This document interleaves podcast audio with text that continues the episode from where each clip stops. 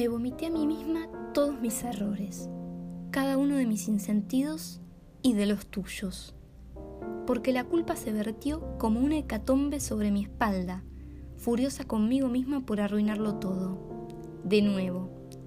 Y es que esa es una constante en mi vida, un continuo recordarme y olvidarme, flagelarme y perdonarme, pero realmente nunca perdonarme en serio. No quiero tu perdón, quiero mi amor propio, aún rasgado y sangrante, eclipsado entre una hipérbole de malos tragos que no he parado de tomar. No me escudo ni a mí misma, pues llevo la piel desnuda, desgarrada y maloliente. No le temo a mis fantasmas, todos llevan mi nombre en sus rostros difuminados, pero le temo a los tuyos, porque te gusta llamarlos por mi nombre. No, mi amor, mis errores ya pesan tanto sobre mi espalda que hasta me han provocado luxaciones. Ya no le temo al error, me asusta el acierto. Estoy acostumbrada a equivocarme, tanto que cuando no lo hago casi parece un boicot hecho contra mí misma. A ese punto me aterra acertar.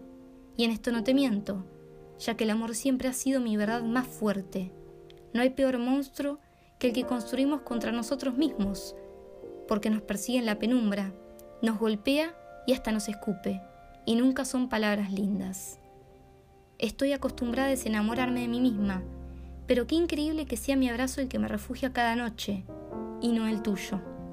Y aún así, tengo la desfachatez de negarme y de sucumbir a tu tristeza, como si yo ya no me hubiera flagelado lo suficiente.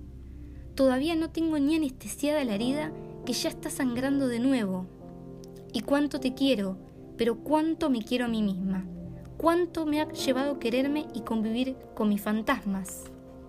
Puedo perder el rumbo, pero no perderme a mí. Esa es mi honesta verdad.